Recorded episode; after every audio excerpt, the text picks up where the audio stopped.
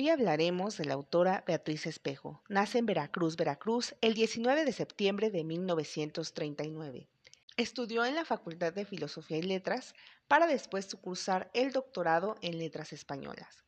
Su carrera literaria comenzó muy joven, pues el escritor Juan José Arreola, de quien fue alumna, mostró a la luz su primera colección de prosas en 1958, titulada La otra hermana. Fue directora de la revista Reguilete, cuyo equipo estaba conformado principalmente por mujeres. También fue becaria del Centro Mexicano de Escritores y jefa de acción educativa del Departamento del Distrito Federal.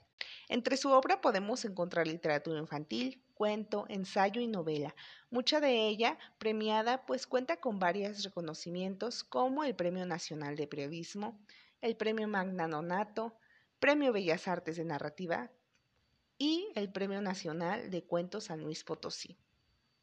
Algunas de sus obras son Muros de Azogue de 1979, El Cantar del Pecador de 1993, La Hechicera de 1995 y Todo lo hacemos en familia de 2001.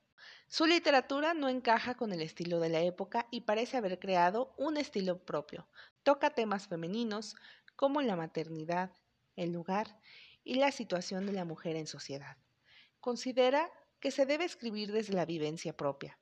También entre sus obras encontraremos obras de carácter histórico, tal es el caso de su novela ¿Dónde estás corazón? de 2014, que se desarrolla durante la época del virreinato.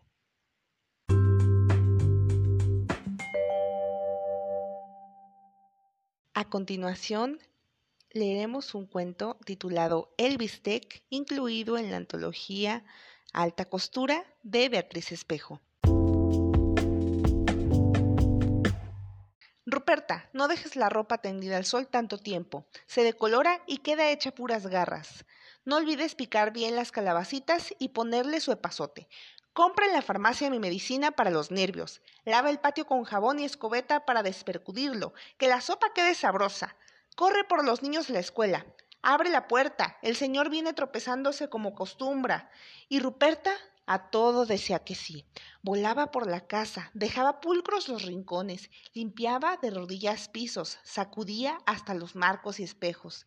Demostraba su eficacia inigualable y arreglaba los problemas de su patrona, que era una verdadera generala, disciplinando sin tregua ni cuartel. A veces quedaba pasmada ante la autonomía de su propia voz, tarabilluda que no paraba de mandar convertida en un tic nervioso.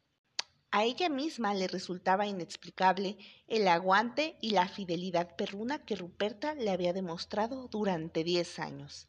Era capaz de leerle presurosa el pensamiento y los deseos con solo mover los ojos, chasquear la lengua o tronar los dedos como esclava a la que nunca se le ocurriera librarse.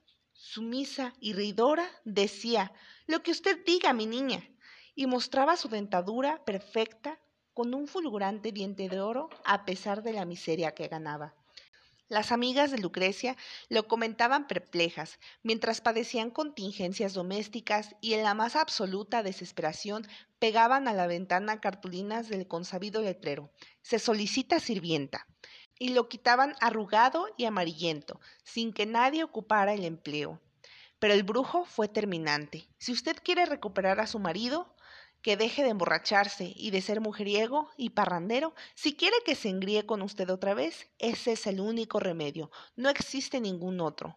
Lucrecia pagó la consulta y anduvo por los arrabales del Catemaco un poco dubitativa, tropezándose con las piedras. Los tacones se le hundían en el lodo mientras cavilaba sobre la manera de hacerlo. Afortunadamente, estaba a punto de que le bajara la regla y había poco tiempo para los arrepentimientos.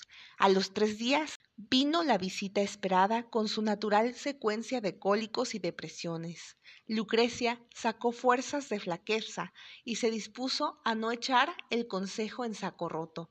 Fue a la carnicería para elegir una suculenta chuleta gorda y jugosa. La extendió en un platón. Hizo gala de buena gourmet y maquinalmente la preparó tal como le gustaba a su marido, condimentada con ajo, sal, pimienta, salsa negra, una cucharadita de mostaza, para que disimule el sabor, pensó, y luego venció sus reticencias cuando susurraron nuevamente en sus oídos las recomendaciones del brujo. Agregue usted sangre de su menstruación y cocínelo. Así que añadió el toque maestro antes de voltear la carne por todos lados y remojarla bien. La puso en el refrigerador y esperó jubilosa la hora de la cena.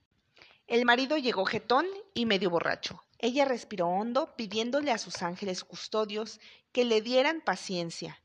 Disculpó incongruentes impertinencias y sin prestarle importancia al asunto, preguntó con dulce entonación ¿Te gustaría merendar una carnita asada? La respuesta fue una especie de gruñido y un movimiento soez para endilgarse la servilleta del cuello. Lucrecia tocó su campanilla y pidió imperturbable. Ruperta, fría el bistec que preparé hace rato y sírveselo al señor con guacamole y frijolitos.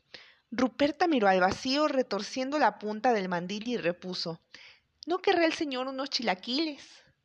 No, mujer, no, trae el bistec, dijo rápidamente Lucrecia antes de que su cónyuge cambiara de opinión. Usted perdona, niña, acabo de comérmelo. Lo vi tan sabroso que se me antojó. ¿Le hago al señor unos chilaquiles?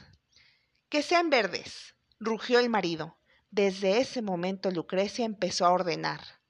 Ponles queso fresco y cebolla, y mañana lavas la ropa trazada de hace una semana. ¿Ruperta? ¿Oíste, Ruperta?